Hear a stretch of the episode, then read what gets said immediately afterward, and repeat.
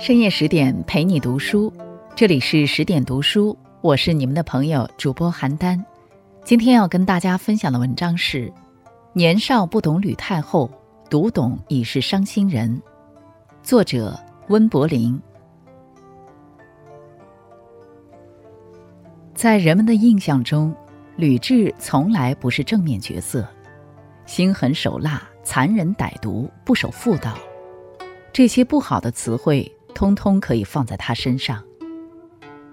可当一个女人褪去裙裾霓裳，穿上男人的钢铁铠甲时，就证明了一件悲伤的事情：她的眼泪早已流干。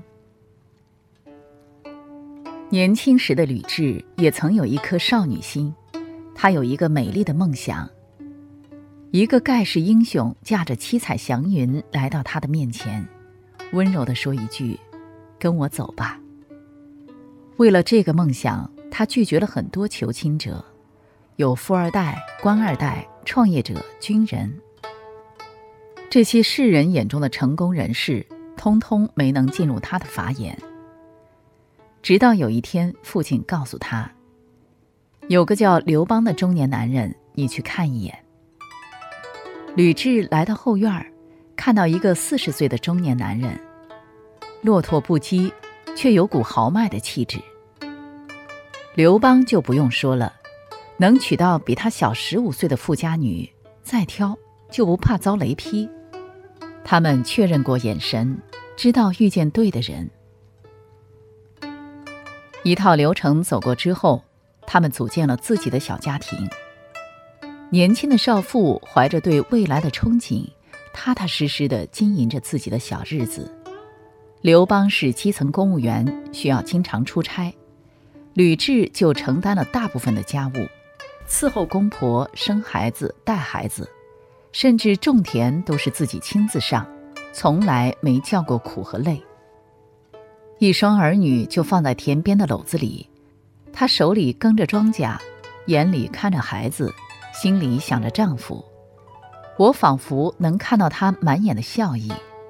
这时的吕雉是充满幸福的，可刘邦是个色痞，这不是我污蔑伟大的汉高祖。司马迁在《史记》中就说了：“好酒即色。”酒暂且不论，单说色这项爱好，刘邦年轻的时候没有明媒正娶的老婆，就跟村口开小酒馆的曹寡妇勾搭成奸，他还不遵守计划生育政策。一口气折腾出一个大胖儿子，叫刘肥。婚前苟且的生活，在婚后也安分了一阵子。公元前二百零九年，刘邦开始创业，人生进入上升通道，就再也管不住身体的荷尔蒙，见一个爱一个，爱一个生一个，戚夫人、薄夫人，一堆夫人，生了刘如意、刘长、刘恒一堆儿子。在万恶的封建社会，成功男人三妻四妾也算正常，何况刘邦是大汉帝国的开国皇帝。吕雉想了想，还是忍了。可她毕竟是正室夫人，在法律和道德的双重保护下，刘邦竟然要把他们共同的家庭财产转移到戚夫人和刘如意这对小三儿母子名下。吕雉的心情有多糟，可想而知。老娘跟了你一辈子。你居然想让我净身出户，是可忍，孰不可忍？她很想跟小三斗个天昏地暗、闭月羞花，可奈何老公全力维护，实在不好下手。那么多狐狸精，真的是爱刘邦这个糟老头子？别骗自己了，谎话说多了，自己都快感动的哭了。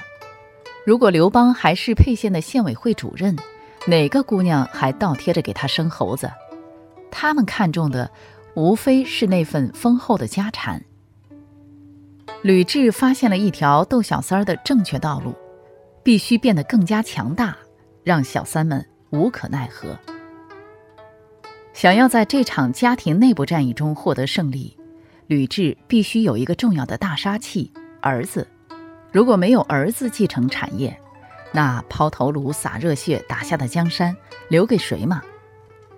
可喜可贺的是，刘邦开始创业的前一年，他们就有了正儿八经的嫡子刘盈。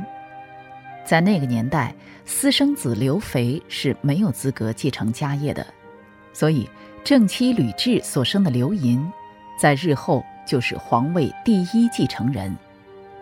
这是吕雉稳固地位的最重要因素。儿子年纪虽小，但命运多舛。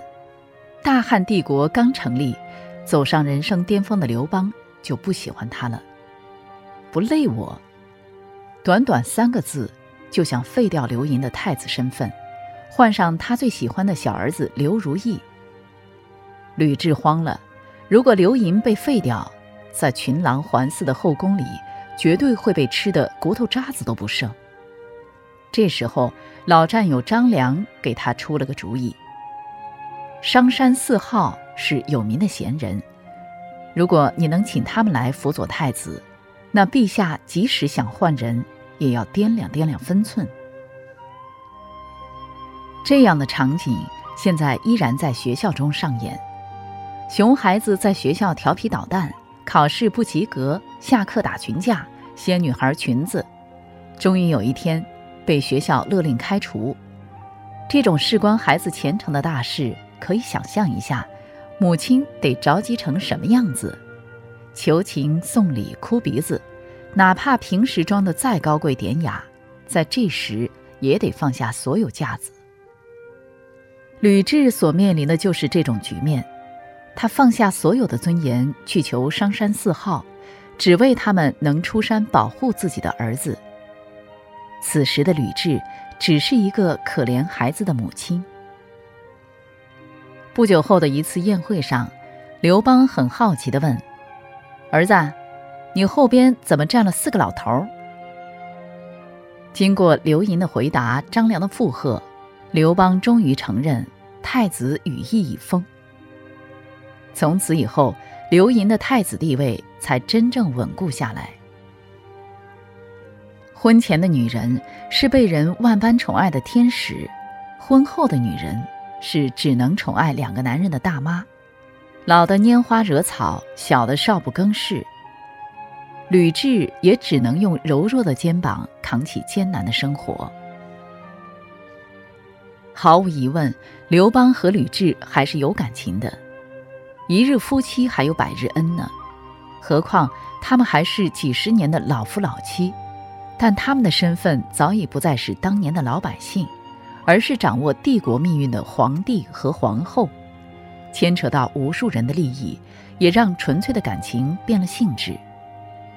可无数经验也告诉我们，只有感情动人、利益诱人的合作关系，才是世界上最牢不可破的关系。吕雉完全符合这项要求。在刘邦还在基层混饭吃的时候，吕雉就把家务料理得干干净净。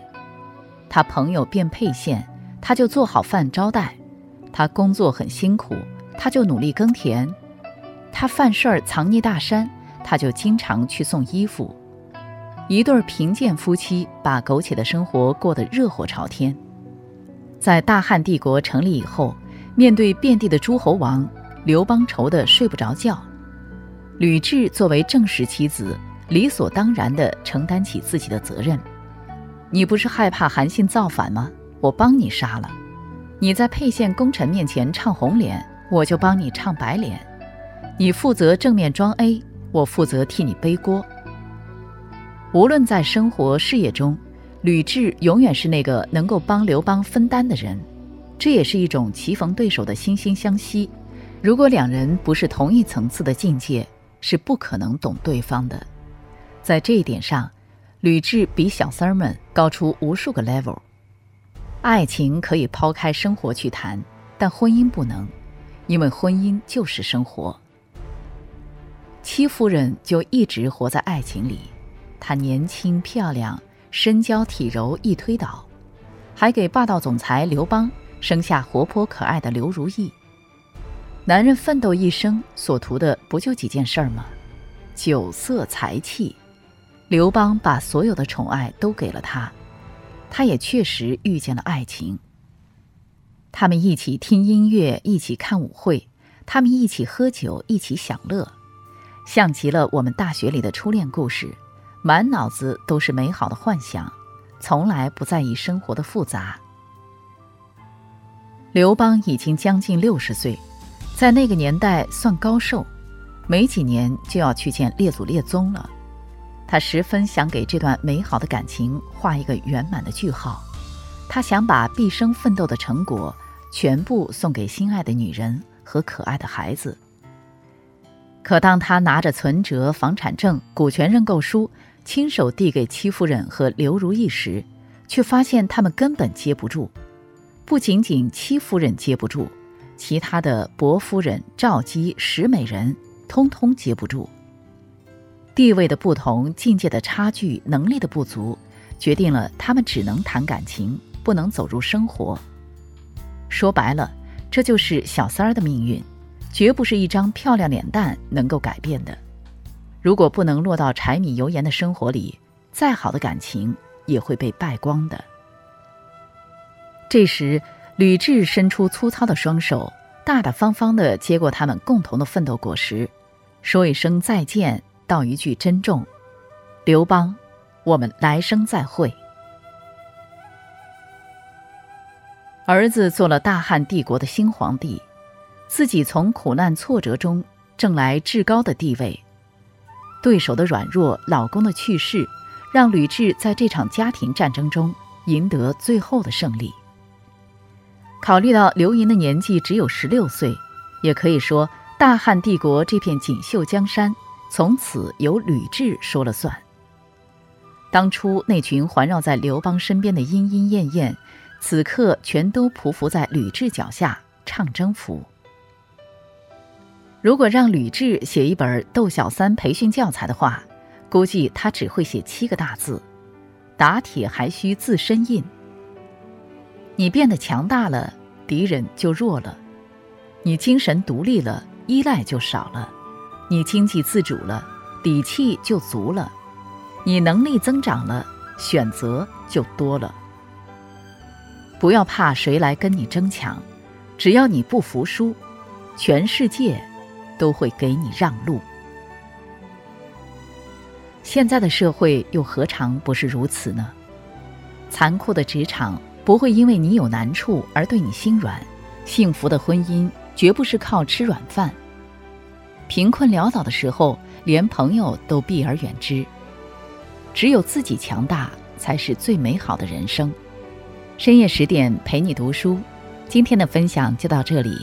更多美文，请继续关注十点读书，也欢迎把我们推荐给您的朋友和家人，一起在阅读中成为更好的自己。我是邯郸，我在中国重庆向您问好。